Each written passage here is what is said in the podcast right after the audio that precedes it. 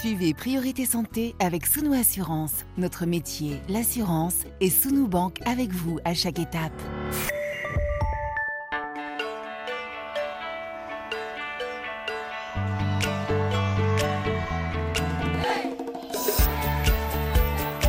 Priorité Santé. Caroline Paré. Bonjour à toutes et à tous. C'est en Arménie, cette petite république du Caucase de 3 millions d'habitants, que Priorité Santé vous retrouve aujourd'hui pour un troisième et dernier rendez-vous. Après avoir parlé de l'accès aux soins mercredi et hier des psychotraumas des populations déplacées du Haut-Karabakh, nous vous proposons d'aborder la question de la prise en charge des blessés de guerre en Arménie, réparer et soulager les 11 000 blessés du conflit de 2020 contre l'Azerbaïdjan, conflit des 44 jours, comme on l'appelle dans le pays, mais nous l'entendrons aussi, soigner de jeunes appelés pris pour cible encore aujourd'hui aux frontières de l'Arménie. Handicapés, amputés ou en proie à des troubles psychiques, stress post-traumatique ou dépression, dans les hôpitaux du pays, secret militaire oblige, impossible de savoir combien de jeunes hommes, souvent à peine sortis de l'adolescence ou de vétérans, sont pris en charge. Leur suivi implique, en fonction des atteintes et séquelles, plusieurs spécialités. Chirurgie d'urgence et réparatrice, neurologie, rééducation ou psychiatrie. Nous allons rencontrer ceux qui soignent, comme ces blessés de guerre, dans une région du Caucase où la tension entre l'Arménie et ses voisins est loin d'appartenir au passé.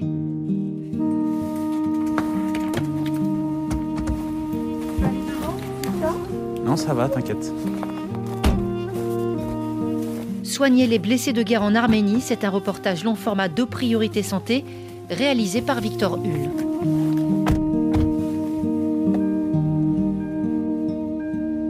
Et c'est par une rencontre que nous allons commencer. Pour cela, nous nous rendons à Goris, dans le sud de l'Arménie, dans la province montagneuse du Siounik. Goris, c'est la porte vers le Haut-Karabakh, la dernière ville arménienne avant la frontière. Et c'est par là qu'en septembre dernier, près de 100 000 habitants de l'enclave avaient transité en l'espace de trois jours pour trouver refuge en Arménie après neuf mois de blocus orchestré par l'Azerbaïdjan suivi d'une offensive éclair des troupes de Bakou. Le Haut-Karabakh, territoire disputé au cœur de plusieurs guerres, et plus de trois ans après le conflit perdu par l'Arménie, scellé par un cessez-le-feu négocié par Moscou, eh bien, des blessés doivent encore aujourd'hui recevoir des soins, travailler sur la mobilité, soulager la douleur, accompagner pour réduire l'impact de ces séquelles. C'est ce que propose l'équipe de l'hôpital de jour de rééducation et de réadaptation neuro-orthopédique créé par l'ONG médicale française Santé Arménie, une structure qui est accueillie dans l'enceinte du centre cardiovasculaire franco-arménien du docteur Avedis Matikian.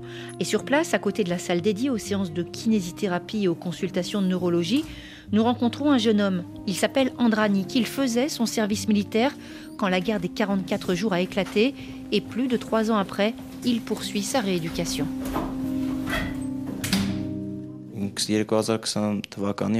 J'ai été blessé le 1er octobre 2020. À quel endroit, dans quelle région il a été blessé? C'est à combien de kilomètres de Goris? C'est à 250-300 km de Goris. Quand vous avez été blessé, vous faisiez votre service militaire, c'est ça? Oui, depuis 10 mois. Vous avez été blessé, vous aviez quel âge? 18 ans. Est-ce que vous pouvez me décrire ce qui s'est passé? Comment vous avez été blessé? Comment ça s'est passé? J'ai été blessé à la jambe. On m'a conduit à l'hôpital en ambulance. Les médecins ont arrêté l'hémorragie et puis j'ai été opéré. Ici sur place ou à la capitale Erevan Yerevan. Il a fallu combien d'opérations avec les médecins? Comment ça s'est passé? J'ai subi 19 opérations et je suis vraiment content du travail des médecins parce que grâce à eux, je suis bien rétabli. 19 opérations sur combien de temps? Hmm, Pendant deux mois. Donc 19 opérations pendant deux mois. Et ensuite, il y a eu la rééducation. Est-ce que ça s'est passé ici, au centre de santé arménien à Goris? À Goris, grâce à Santé Arménie, j'ai eu de la rééducation. Mais avant ça, pour la réhabilitation, c'était à la maison du soldat, à Yerevan. Aujourd'hui, est-ce que vous gardez encore des souvenirs du moment où vous avez été blessé? Parce qu'on est blessé à la jambe, mais quand on est attaqué, on a peur, hein, c'est normal, c'est pas du tout être faible, c'est normal. Est-ce que vous y pensez encore à tout ça? Je n'y pense plus. On essaye la plupart du temps de se rappeler des bonnes choses et d'oublier les mauvais souvenirs. Vous aviez déjà une force de caractère avant de partir à la guerre? Vous étiez déjà quelqu'un de solide? Hmm, je suis courageux. Vous faites des études? Oui, programmateur informatique. Les parents, ils vous ont accompagné à l'hôpital ou vous étiez tout seul à Erevan pendant tout le temps Mes parents ont toujours été là. Tous les habitants du Karabakh sont arrivés, vous vous êtes battu au Karabakh aussi. Qu'est-ce que ça vous a fait Est-ce que ça vous a renvoyé à des choses difficiles ou est-ce que vous étiez là pour aider les gens et c'est ça qui vous a aidé à tenir C'est vraiment très difficile de parler de ça. C'est trop d'émotions. Est-ce que je peux vous demander de, de faire quelques pas, de me montrer comment vous marchez? Ça va? Non. C'est pas bien? J'ai vraiment encore besoin de continuer la rééducation pour que ça aille mieux. Mais pour l'instant, je ne vois plus d'amélioration.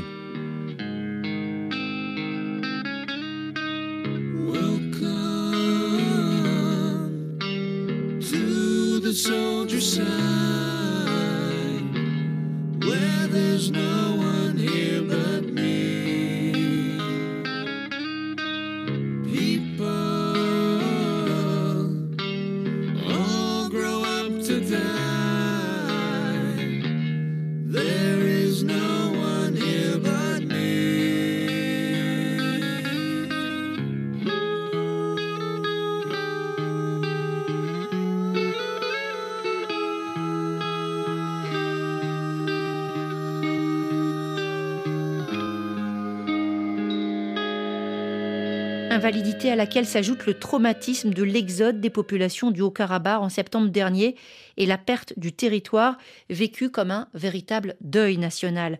Une enclave disputée pour laquelle les forces armées de l'Arménie et de l'Azerbaïdjan se sont affrontées deux fois. Si l'Arménie l'emporte en 1994, elle est défaite en 2020. Cette guerre des 44 jours qui avait opposé l'alliance des troupes de l'entité séparatiste du Haut-Karabakh et les forces arméniennes aux combattants azerbaïdjanais, eh cette guerre, elle aurait fait entre 6500 et 8000 morts dans les deux camps.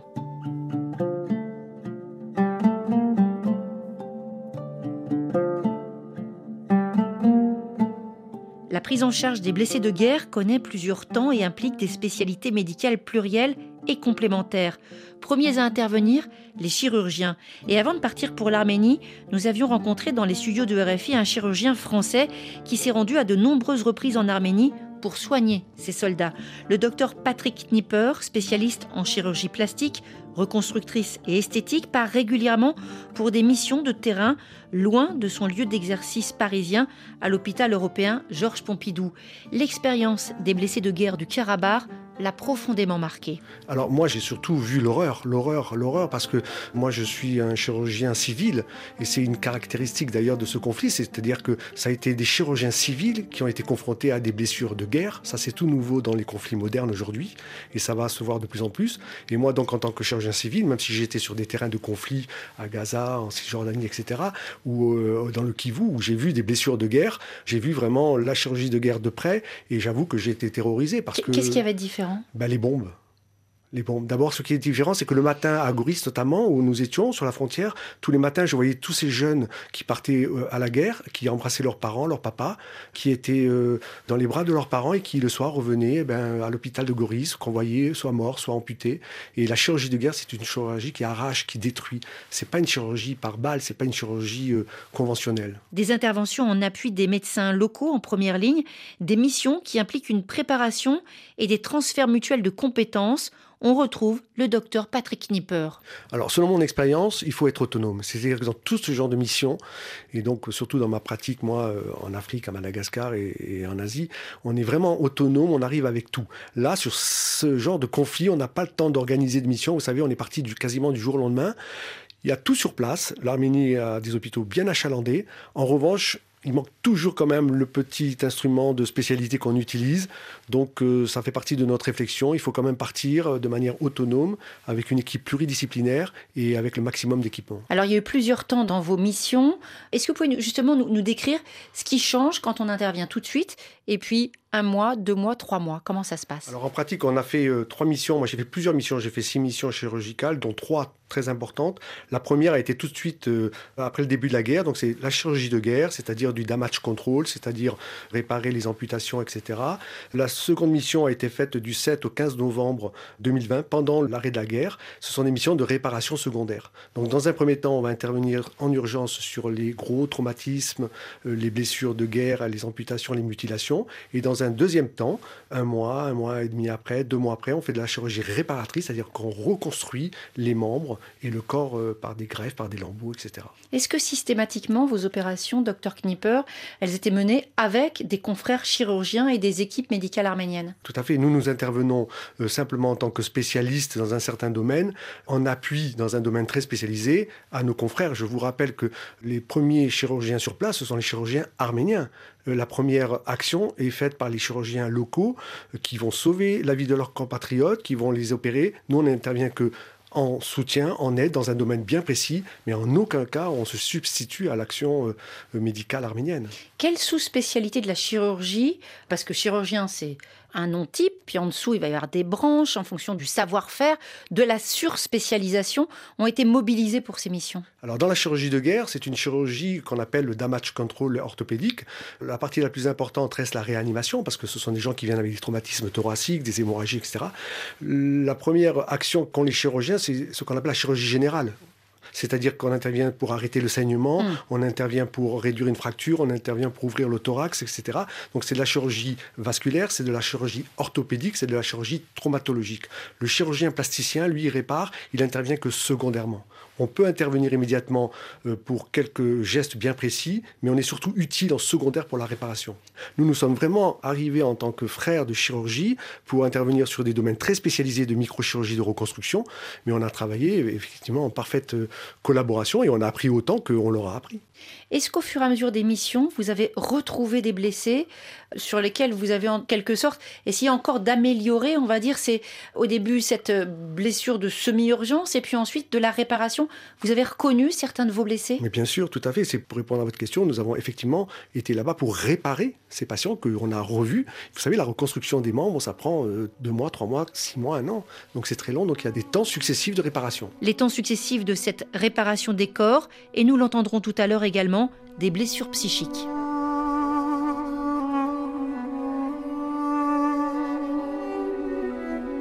Et nous retournons maintenant dans le sud de l'Arménie, à Goris. Le docteur Karine Chabazian, qui supervise les activités du Centre de rééducation neuro-orthopédique de santé Arménie, reçoit maintenant un jeune homme frêle, accompagné par son père. À la demande du médecin, le patient vient doter son t-shirt et le docteur Chabazian examine la cicatrisation de sa blessure par balle à l'épaule.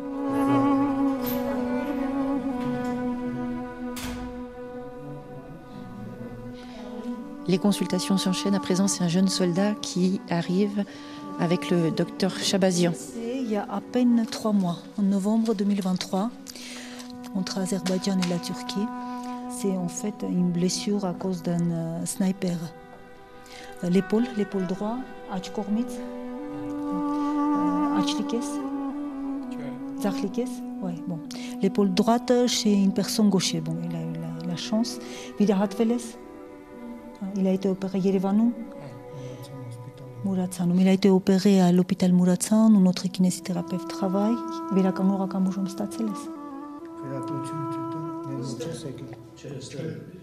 Ah, Post-chirurgie, il est transféré ici chez nous pour la rééducation.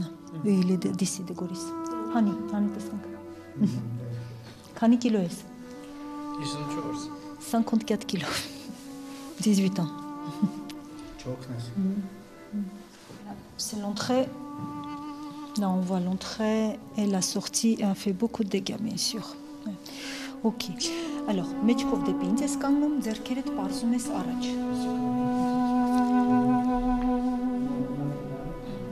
Docteur Karine Chabazian, bonjour. Bonjour. Vous êtes notre guide en quelque sorte ici en Arménie depuis quelques jours avec euh, Victor Hull. On rencontre beaucoup de monde et aussi on a pu justement faire ces rencontres et avoir ces témoignages, on va dire par votre intermédiaire. Alors, vous êtes avant tout médecin, vous exercez en Arménie ici, c'est pour ça qu'on est là, mais vous exercez aussi en France. Est-ce que pour vous, votre engagement ici, c'est d'abord le fruit, on va dire, d'une double culture? Euh, Je pense que oui. Je suis née, j'ai grandi en Arménie, j'ai fait mes études en Arménie, je travaillais pendant sept ans avant de en fait partir et vivre en France, où j'exerce actuellement. Avec d'abord un parcours hospitalier, maintenant vous soignez euh, dans votre propre cabinet et votre spécialité. Expliquez-nous exactement le, cœur de votre métier de médecin. Euh, je vis en France depuis 2000. Euh, en fait, je suis mon mari, c'est pour ça que je me suis retrouvée en France. Euh, été obligée de refaire en fait un parcours, un parcours de combattante, je me permets de le dire, pour euh, faire reconnaître les diplômes. Et les dernières neuf ans, j'ai dirigé un service de neurorééducation. Neurorééducation en région parisienne. Ici, on est à Goris, hein, dans les montagnes de l'Arménie, à la frontière. C'est quoi le trajet C'est quoi le cheminement entre les deux? Euh, dès que la guerre s'est éclatée en 2020, il était euh, tout à fait naturel que on devait se mobiliser pour pouvoir en fait se rendre utile. Donc j'ai été neurologue, je maîtrisais assez bien tout ce qui était rééducation en fait neurologique, y compris post-guerre. Donc c'était normal que je me rapprochais à un organisme qui s'appelle Santé Arménie qui faisait des interventions ici en Arménie très régulièrement. Et c'est un petit peu la spécificité de cette association, c'est que elle est composée en très grande partie de médecins qui exercent en France, qui peuvent avoir de près, de loin, des origines arméniennes ou des amitiés arméniennes. Il n'y a pas besoin d'être arménien. Et ça se traduit concrètement ici parce qu'il y a des locaux, euh, il y a les patients qu'on rencontre, il y a des civils, il y a des militaires. C'est quoi ici le sens d'avoir créé Agoris? On va dire très très loin d'Erevan quand même. Hein. Il faut faire quand même au moins 4 heures de route pour arriver jusqu'ici. Un centre de santé avec des médecins, avec euh, un petit peu partout ce logo Santé Arménie. Qu'est-ce que ça veut dire? Il y avait une disparité qui nous a frappé dès le début entre la capitale d'Arménie et le reste euh, de l'Arménie, les autres régions, surtout Sunik, qui est quand même une région stratégique par rapport au manque des possibilités de soins pour la population. Dans toute la région, nous n'avons pas trouvé un kinésithérapeute, tout simplement. Donc, on s'est très vite euh, orienté vers Sunik. La devise de Santé Arménie, c'est soigner, bâtir, construire en Arménie. Donc, c'est d'abord les soins, les premiers soins, la formation de nos collègues et construire. Avant d'intervenir à Sunik, d'ailleurs, on avait rénové le service de rééducation de l'hôpital militaire à Yerevan. D'ailleurs, vous venez de dire qu'il euh, n'y avait pas de kinésithérapeute. Ici, dans les murs du centre, il y a au moins deux kinésithérapeutes. Exactement. Donc, dès qu'on a créé le centre de rééducation ambulatoire, il nous fallait, en fait, la rééducation, ce sont des soins euh, très coûteux. Pourquoi? Parce qu'il faut du matériel et il faut plusieurs euh, spécialistes. Ce sont des soins pluriprofessionnels. Et on a commencé à chercher des spécialistes, orthophonistes, psychologues, kinésithérapeutes. Donc, du coup, nos kinésithérapeutes viennent des autres régions pour travailler à Sunik. Cela veut dire que quand vous n'êtes pas là, le centre, il tourne, les kinésithérapeutes continuent de recevoir les patients, euh, l'ergothérapeute continue de recevoir les patients, la psychologue. Je dis ça parce que c'est vraiment une approche multidisciplinaire. Exactement. En fait, euh, tout ce qui manque, à mon avis, sur le plan de rééducation en Arménie, il y a beaucoup de centres, y compris des centres très bien équipés, voire des équipements sophistiqués. Mais tout ce qui manque, c'est le travail pluriprofessionnel, c'est la culture de travail pluriprofessionnel. L'équipe est composée d'une coordinatrice et plusieurs spécialistes en rééducation, donc des kinésithérapeutes, psychologues cliniciennes, orthophonistes, et par des moments, on a aussi intervention des ergothérapeutes d'extérieur. L'équipe travaille, tout est programmé. Les patients viennent dans la journée recevoir leurs soins en rééducation qui durent entre 45 minutes à 2 heures plusieurs fois par semaine. Soins de rééducation, c'est parce que dans la pièce à côté de laquelle nous sommes, là, ben, il y a toute une série d'appareillages, il y a des tapis d'exercice, il y a des tables, il y a des ballons pour travailler. Ça veut dire que on fait marcher le corps, y compris quand on a été blessé à la guerre, y compris quand on a des douleurs, les patients, ils arrivent à, pas au premier stade, bien sûr, ils arrivent pas quand ils sont encore fraîchement opérés. Ils arrivent, on va dire, combien de temps après l'impact en général? La rééducation, c'est en fait la thérapie physique. Elle doit commencer le plus tôt possible. déjà pour éviter les complications, parce que les complications post-blessure ou post des maladies chroniques peuvent s'installer trop vite. Et en deuxième cas, la rééducation, c'est agir sur nos capacités cérébrales, qu'on appelle plasticité cérébrale, pour récupérer les fonctions perdues. C'est là que la neurologue est totalement pertinente. Euh, oui, la neurologue ou les médecins MPR, ce sont des médecins de en fait, thérapie physique et réadaptation. On va vous retrouver tout à l'heure, un docteur Karine Chabazian. D'autres personnes vont s'exprimer pour euh, parler des différents aspects de la prise en charge des soldats après le combat, bien sûr, se reconstruire.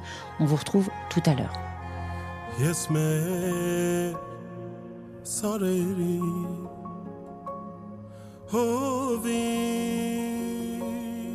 մեռնեմ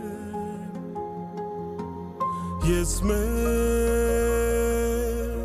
վանքերում կծնկեմ կմնամ ծնկած բայց Հայաստանը սգի չի գալու Արցախս ոչ մեկին չեմ տալու Հերոս են մեր հերոս տաղերքի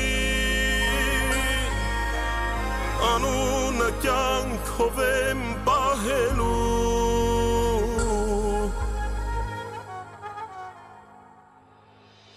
Ես մեր մայրերի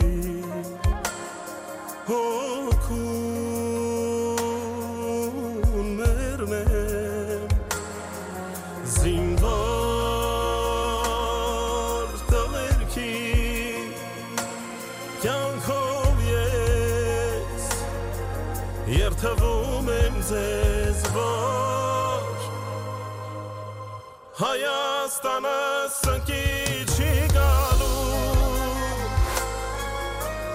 Արցախս ոչ մեկին չեմ տալու Հերոս են մեր հերոս աղերքի Անունը կյանքով եմ պահելու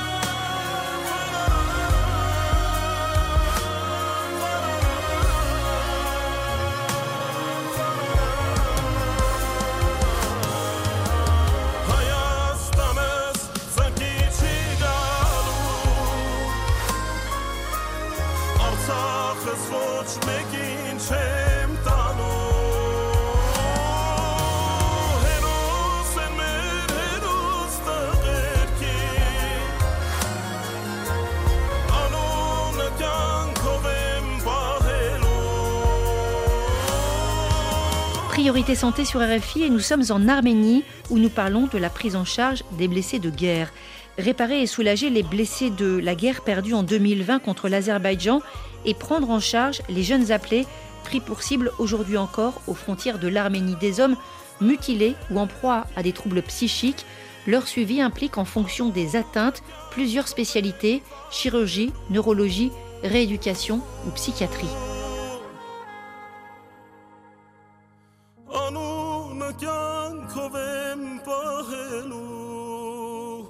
Soigner les blessés de guerre en Arménie, la suite de notre reportage long format réalisé par Victor Hull.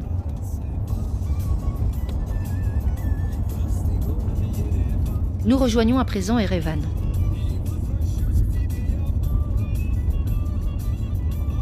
La capitale arménienne concentre les principales structures médicales du pays, celles qui offrent les soins et spécialités de haut niveau. Et sur place, des hôpitaux militaires prennent en charge les soldats blessés, aussi bien les blessés des conflits du Haut-Karabakh, qu'ici la population désigne par l'appellation arménienne d'Artsar, que les jeunes soldats qui, au cours de leur service militaire obligatoire qui dure deux ans, sont victimes des incidents, des tirs de sniper aux frontières. Parmi ces structures, l'hôpital militaire de Muratsan. Et c'est là qu'exerce le kinésithérapeute auquel le docteur Chabazian faisait référence tout à l'heure. Bonjour. Bonjour madame, je m'appelle Karem Babajanian, je suis kinésithérapeute. Je travaillais en euh, hôpital militaire de Muratsan. Ça fait déjà deux ans et demi. Là-bas, on fait presque toutes les choses qu'il a besoin de notre soldat. Après des interventions chirurgicales compliquées vient le temps de la rééducation de nos soldats. Réapprendre les mouvements et la réhabilitation, ça se passe dans notre salle d'entraînement. Vous dites des soldats blessés. Est-ce qu'il s'agit de soldats blessés pendant la guerre du Haut-Karabakh?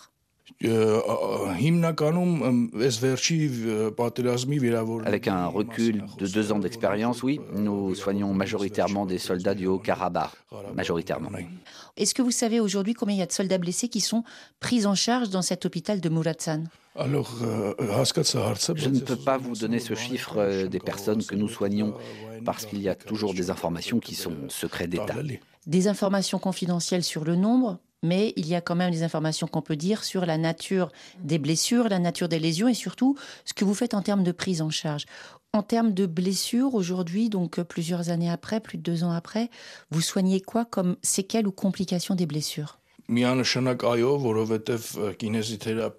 Je dois dire d'abord que la kinésithérapie, c'est quelque chose qui soulage les douleurs. Et puis, il y a différents types de blessures. Pour certaines, il y a des éclats dans le corps et qui vont y rester. Alors à chaque fois qu'il fait froid, qu'il fait chaud, ils reviennent consulter. Ils reviennent parce que ces douleurs sont vraiment insupportables. Mais il y a aussi les douleurs fantômes. Alors en fonction de la manière dont on leur parle, dont on travaille, dont on les traite, cela va les soulager à chaque prise en charge. Est-ce que la nature de l'arme va changer la nature de la blessure et de la douleur? Oui. Il y a des lésions par balle conventionnelle. Dans ces cas-là, tu soignes ces blessures. Ensuite, il y a la réhabilitation et puis ça passe. Mais pour d'autres armes, comme par exemple les bombes à sous-munitions, de tout petits morceaux restent dans le corps et il faut vivre avec. Cette douleur-là, elle ne passe pas. S'adapter, ça veut dire que l'accompagnement des patients dans, dans beaucoup de domaines, c'est vraiment au cas par cas. Les impacts sont différents. Et oui, vraiment, il est nécessaire de permettre une adaptation aux prothèses que cette personne va devoir porter. C'est d'abord au niveau psychologique que ça se passe, pour que la personne accepte ses prothèses, qu'elle s'y adapte. C'est très difficile de s'habituer à quelque chose que tu auras pour toute la vie. Il y a des personnes qui ont été blessées il y a trois ans. Aujourd'hui encore, on les soigne. On fait quoi avec ces personnes? Alors, euh, à mon avis, est-ce que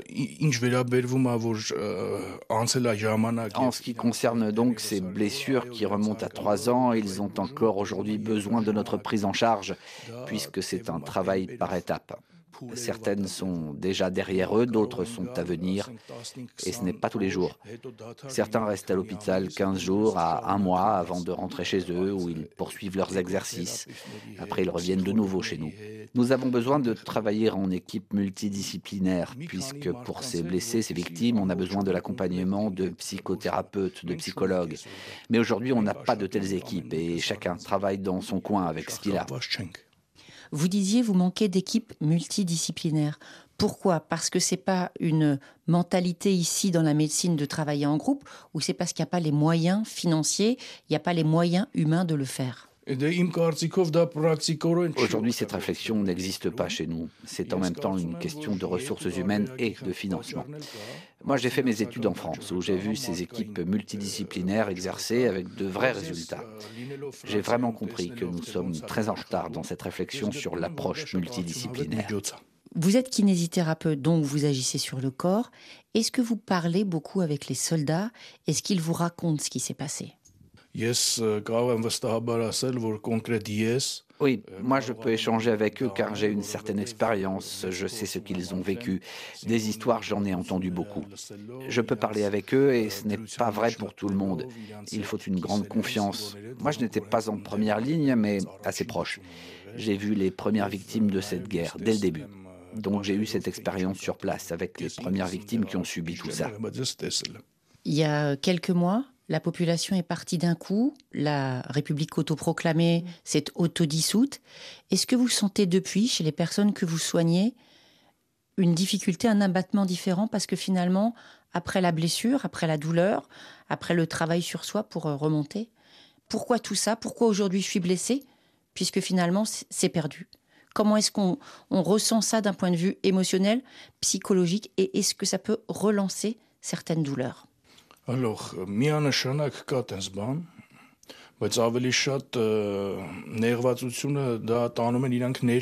le sentiment de déception est partout.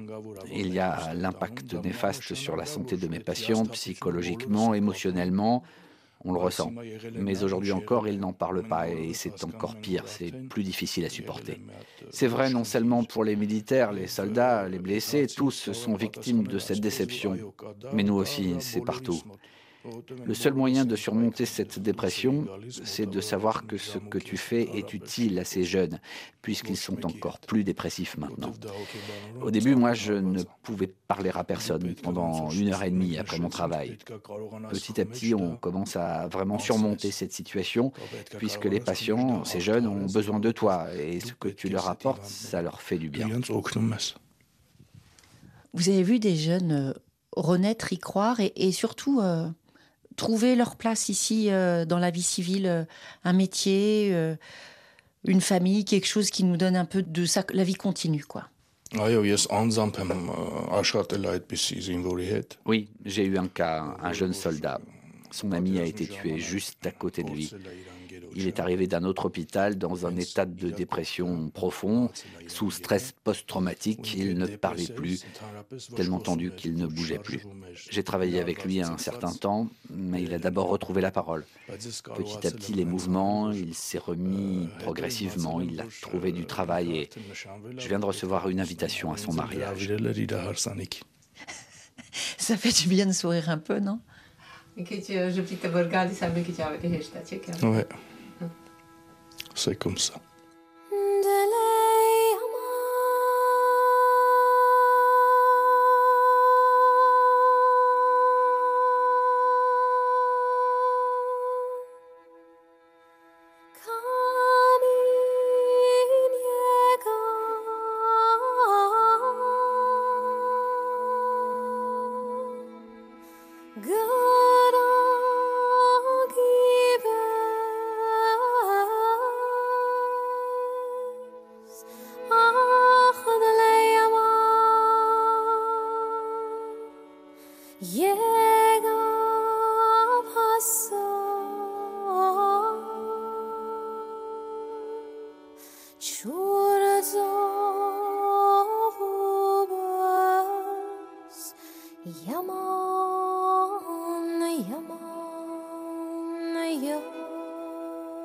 Soigner les corps des soldats et prendre en charge les blessures invisibles.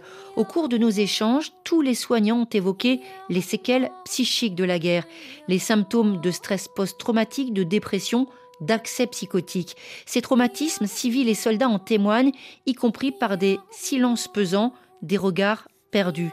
Ce stress a été ravivé par les journées de septembre dernier, les scènes d'exode de la population arménienne du Haut-Karabakh, puis l'annonce de la dissolution de l'entité séparatiste de Stepanakert.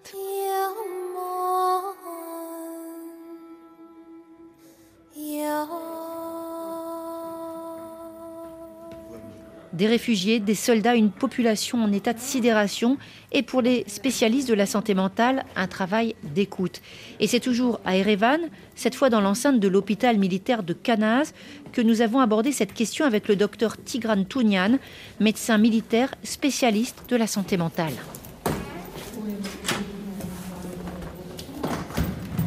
Lieutenant-colonel euh, Tigran Tounian, bonjour. Bonjour. Vous êtes ici euh, le chef de cet hôpital militaire. Vous avez aussi une formation médicale puisque vous êtes psychiatre de votre État. Un médecin-chef dans un hôpital militaire qui a une formation de psychiatre, est-ce que c'est original? Իրականում ճիշտ եք նկատել, ես այս հոսպիտալում եղել եմ դեռևս Vous avez bien saisi que c'est vraiment la spécificité de cet hôpital, le fait qu'ici on retrouve un département psychiatrique. En fait, moi, il y a 15 ans, j'ai été embauché en tant que chef du service psychiatrique. Puis je suis devenu adjoint du chef de l'hôpital, toujours pour m'occuper de cette spécialité de la santé mentale. Ce parcours a duré 15 ans. Est-ce que ça reflète finalement une prise en compte de plus en plus importante de la santé mentale parmi les blessures de guerre.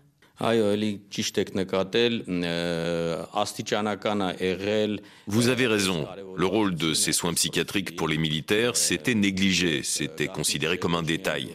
On n'aime pas parler de ça.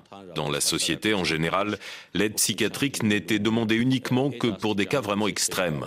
Avec le temps, on a commencé progressivement à comprendre que la santé mentale, c'est important. C'est devenu surtout vrai après la dernière guerre de 2020 quand on a eu vraiment beaucoup de cas de stress post-traumatique. On a compris qu'il fallait prendre en charge non seulement des cas sévères, mais aussi l'ensemble des troubles psychiques. Au départ, ça se passait à l'hôpital de Dilijan, et puis ici aussi, on a pris en charge les mêmes troubles. Nous avons vraiment commencé à ressentir l'importance de ce type de traitement il y a dix ans, et encore plus ces deux dernières années. On sait très bien qu'en santé mentale, il y a différentes approches. Est-ce que vous pouvez nous décrire l'approche aujourd'hui pour la prise en charge des traumatisés de guerre. Est-ce qu'il y a des groupes de parole? Est-ce qu'il y a des séances de psychothérapie? Est-ce qu'il y a finalement une, une ligne psychiatrique ou pas vraiment?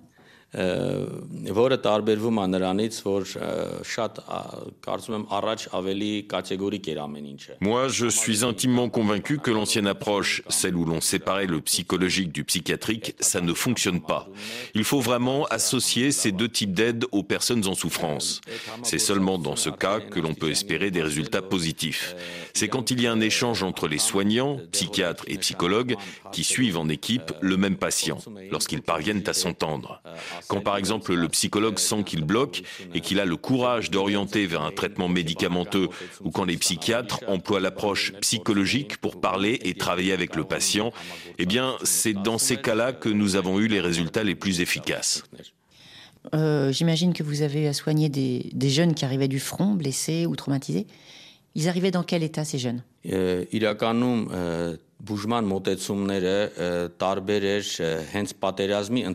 Le type de prise en charge a été très différent en fonction des périodes.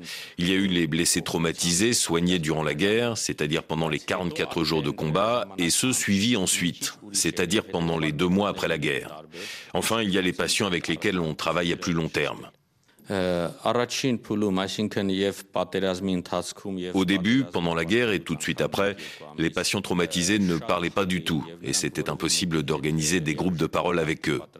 À cette étape, on pouvait seulement leur proposer des traitements médicamenteux pour retrouver le sommeil, avoir des activités dans la journée ou limiter les crises. Là, les médicaments étaient appropriés. Ensuite, on a employé une autre approche.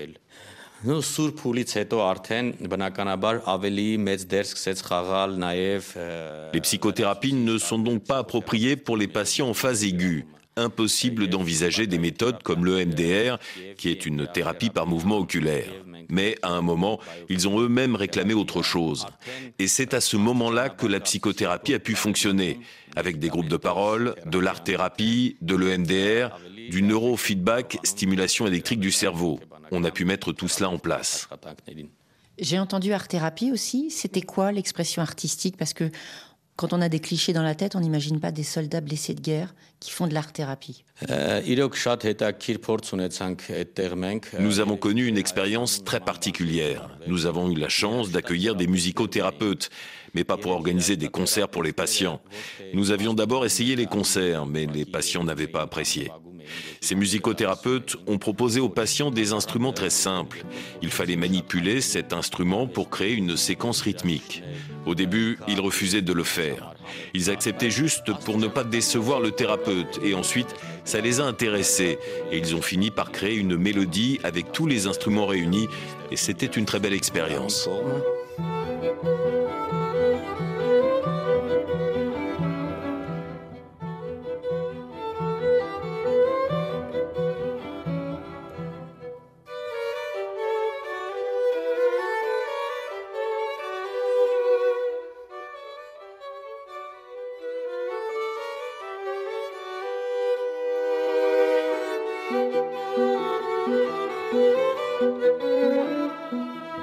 Les soldats ont treillis imprimé camouflage, on les rencontre partout, à Erevan comme sur la route vers Goris. Et une partie des militaires pris en charge portent les cicatrices de lésions de nature très particulière. Des blessures qu'ils n'auraient théoriquement pas dû subir du point de vue du droit international humanitaire ces textes et protocoles internationaux qui régissent l'usage des armements comme les conventions de Genève ou d'Oslo. Ces blessures, elles ont en effet été provoquées par des armes non conventionnelles. C'est ce qu'a constaté le docteur Patrick Nipper, qui a mené plusieurs missions de chirurgie réparatrice en Arménie, et il a pu documenter l'usage de ces armes chimiques et à sous-munitions. Caractéristique de ce conflit au Karabakh, pour moi, ça a été euh, le contraste un petit peu, si je peux schématiser, entre la guerre de 14-18, voyez, la guerre des tranchées, et la guerre de haute intensité, très technologique avec les drones. Alors, dans ces blessures, vous avez aussi pu constater, documenter qu'il y avait des armes dites non conventionnelles. Est-ce que vous aviez des connaissances sur ce type d'armes Alors moi personnellement, euh, j'avais pas de connaissances, mais euh, on a pu authentifier sur place. D'abord pour les voir sur place, c'est très évident quand on voit les bombes à sous-munitions Smerch. Vous savez, ce sont des bombes qui vont lâcher des sous-munitions pour euh, tapisser un petit peu le terrain de champ de bataille. Et on a vu également l'utilisation de bombes au phosphore, d'une part sur des images et d'autre part sur les brûlés qu'on a pris en charge au centre des brûlés de Erevan, où on a vu et on a diagnostiqué des brûlures au phosphore. Pourquoi est-ce qu'on utilise des armes non conventionnelles? Parce que ça fait plus mal au corps. Là, on est dans une émission médicale. Je parle vraiment de l'impact sur la santé. Effectivement, toute arme, toute bombe, c'est épouvantable, mais qu'est-ce que ça change? Alors, je vais vous choquer, mais euh, quand j'ai discuté euh, avec les militaires sur place ou les gens qui étaient sur le terrain, il paraît que c'est complètement banal.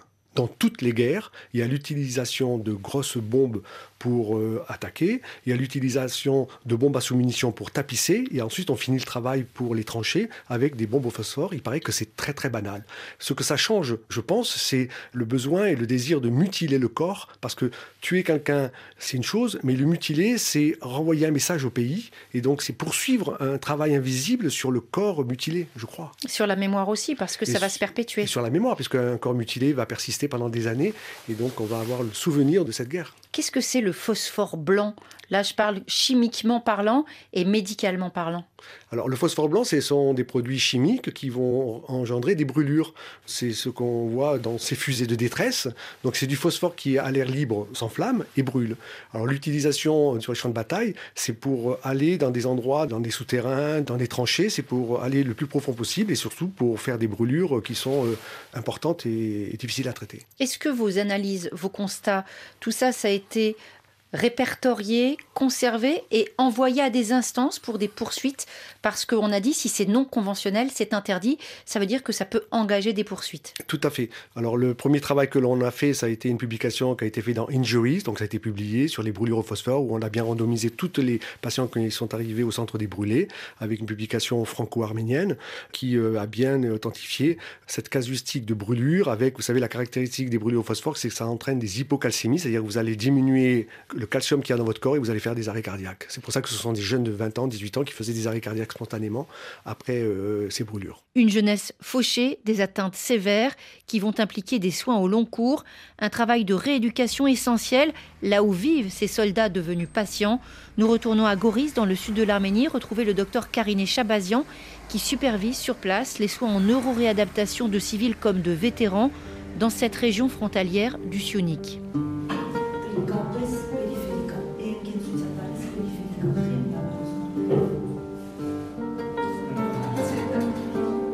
J'aimerais qu'on parle des patients. Quand on est venu ici, on n'a pas eu l'occasion, bien sûr, de rencontrer énormément de blessés, mais on a vu des jeunes hommes. En termes d'âge, la plupart du temps, les personnes que vous soignez, les militaires, ils ont quel âge? Ils sont très jeunes. À partir de 18 ans, en fait, dès qu'ils sont majeurs, considérés majeurs, euh, on va dire jusqu'à 50-55 ans. En termes de blessures, qu'est-ce que vous avez pris en charge?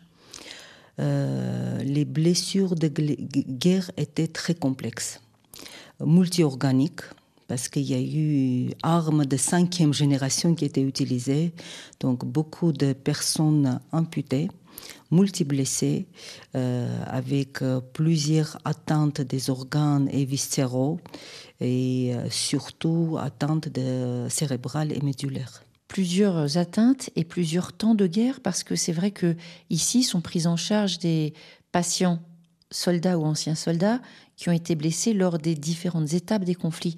Il y a eu plusieurs guerres, c'est pas la guerre, ce sont les guerres du Karabakh. Oui, exactement. Il y a eu 44 jours de guerre en 2020 et par la suite, presque tous les mois, nous avons eu des nouveaux blessés.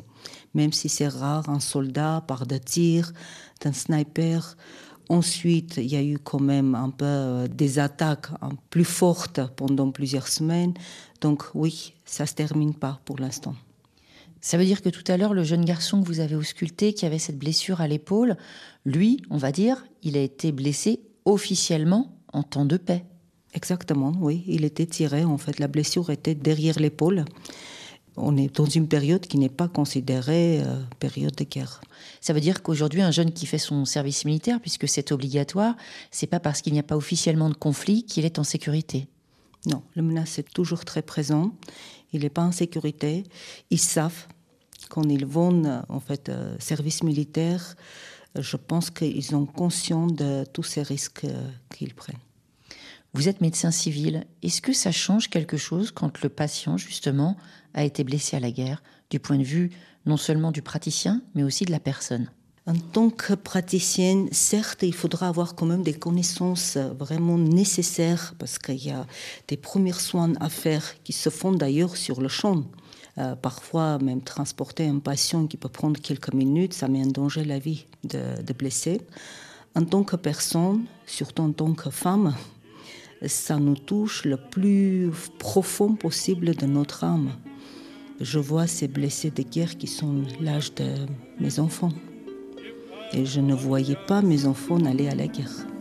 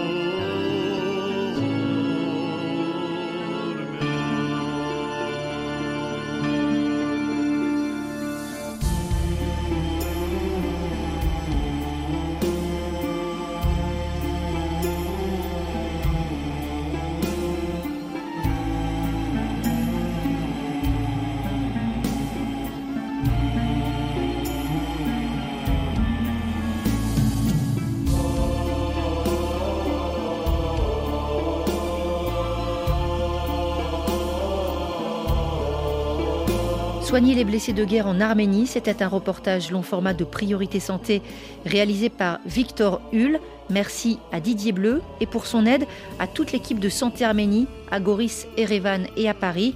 Lundi dans Priorité Santé, à l'occasion de la journée internationale de l'épilepsie, nous allons parler de cette maladie neurologique, prise en charge, traitement et comment lutter contre les stigmatisations associées à cette affection du cerveau.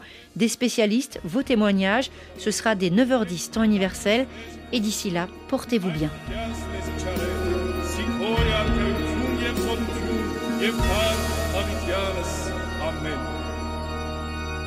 C'était Priorité Santé avec Sounou Assurance. Notre métier, l'assurance, et Sounou Banque avec vous à chaque